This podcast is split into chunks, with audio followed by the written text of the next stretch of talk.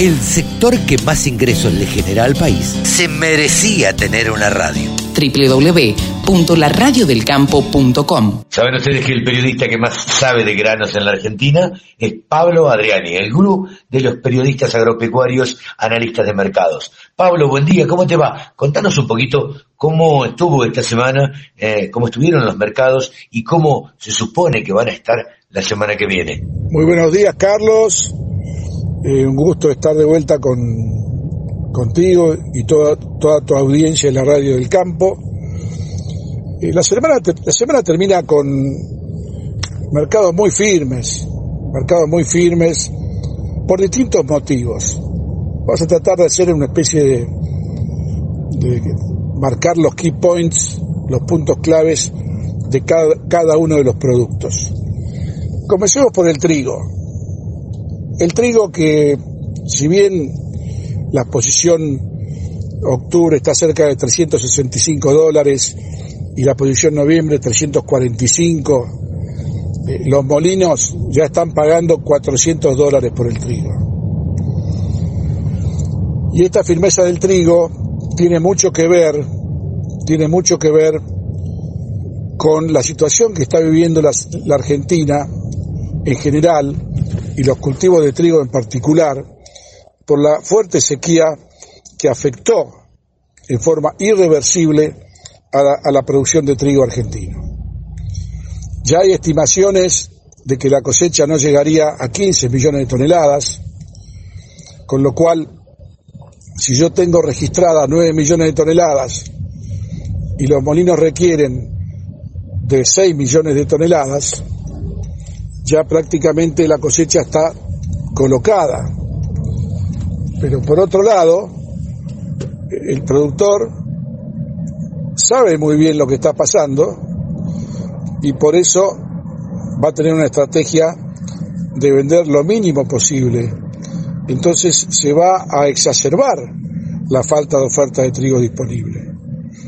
Y con esta tendencia va a haber serios problemas de abastecimiento de trigo para los molinos, va a haber un escenario de precios muy firmes para trigo que van a impactar en el precio de la harina, van a impactar en el precio de, de, los fideos, de los panificados, en un momento en donde estamos llegando a fin de año y lo que menos quiere el gobierno es que se produzca un aumento descontrolado en el precio del pan, por ser el icono de la mesa de los argentinos.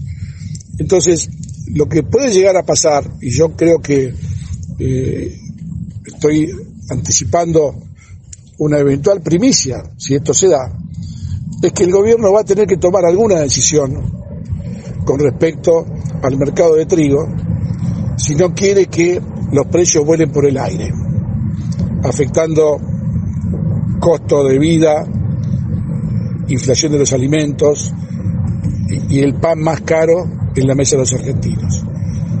¿Qué puede hacer el gobierno? Y el gobierno puede tranquilamente llegar a un acuerdo con los, con los exportadores de trigo y posponer, posponer dos o tres millones de toneladas, diferir dos o tres millones de toneladas de trigo de exportaciones para la campaña 23-24.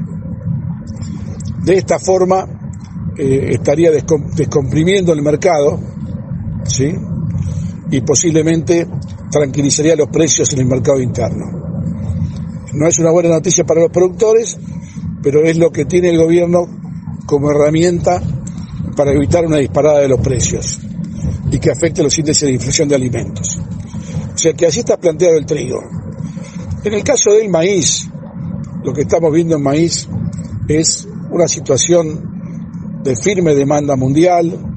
Estados Unidos eh, ha perdido 30 millones de toneladas, ¿sí? Con respecto al año pasado. Ucrania perdió 11 millones de toneladas. De los cuatro principales exportadores mundiales, incluido Brasil y Argentina, eh, Estados Unidos y Ucrania han perdido 40 millones de toneladas de producción. Y esto va a impactar directamente en las exportaciones de Estados Unidos y de Ucrania. De ahí la firmeza que tiene el trigo en el mundo y en la Argentina en particular. Y hay que agregarle a la Argentina el hecho de la sequía, que ya produjo que no se pudieran sembrar los maíces tempranos. Ya el daño está hecho. Hay un millón y medio de hectáreas que no se pudieron sembrar en fecha, que son los maíces tempranos, que se cosechan en febrero o marzo. Entonces ya tenemos una situación muy pero muy complicada, porque ese maíz que no se sembró temprano, en la eventualidad de que se siembre en diciembre, yo creo que no va a ser todo maíz de siembra temprana, sino que va a haber un mix entre parte va a ir a soja de segunda o soja de, primera tardía y parte va a ir a maíz tardío de segunda. Eh, en esa hipótesis es donde el mercado está consolidando una suba en el precio del maíz abril del 2023, que por primera vez en mucho tiempo el maíz cosecha nueva es más caro que el maíz disponible. Esto es producto justamente de lo que está sucediendo con el clima y lo que está sucediendo con los registros de exportación de maíz, en donde el gobierno no habilitó todavía ampliar la declaración jurada de venta de maíz viejo. Ese es un nace en la manga que tiene el gobierno para generar más divisas, que es liberar por lo menos 4 millones de toneladas de exportaciones de maíz. Mientras eso no suceda, el mercado seguirá muy firme y obviamente mirando siempre para el cielo para ver si esta sequía, que ya lleva casi 5 o 6 meses en muchas zonas, se puede cortar. Y Carlos, finalmente, un comentario sobre soja en donde en la tercera, en la segunda semana de octubre eh, pude ver las declaraciones juradas de venta de los productores y la verdad que me asustan. Me asustan porque eh, en esa semana los productores vendieron 10.000 toneladas de soja a los exportadores y 20.000 toneladas de soja a la industria aceitera. Estamos hablando de 30.000 toneladas en una semana. Esto es la nada misma. Si este es el, preanuncio de lo que va a ser octubre y noviembre de ventas de soja vieja, ya desde, ya te, anticipo, Carlos, que la caída de divisas que va a haber, de ingreso de divisas en octubre y noviembre, va a ser estrepitosa. Por eso la soja va camino a los 400 dólares, vale 390 el disponible, y no, no, no, no tengo ninguna duda que en cualquier momento toca los 400 dólares. Un comentario final. ¿Qué debería hacer el gobierno para generar más divisas y que el productor venda más soja? Y tendría que implementar un programa de dólar soja a 2.25, que es como el dólar soja a 200 de septiembre, con la corrección de la inflación de dos meses.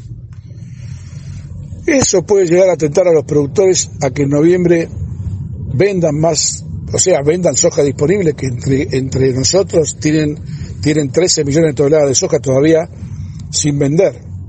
Y de esa forma el gobierno podría pasar un fin de año con un nivel de reservas aceptable para no tener después bruscos saltos en el valor del dólar y en la balanza comercial. Bueno, muy buena semana para todos y nos reencontramos el próximo sábado. Con un solo clic, descarga la aplicación La Radio del Campo. Después, solo tenés que ponerte a escuchar tu radio.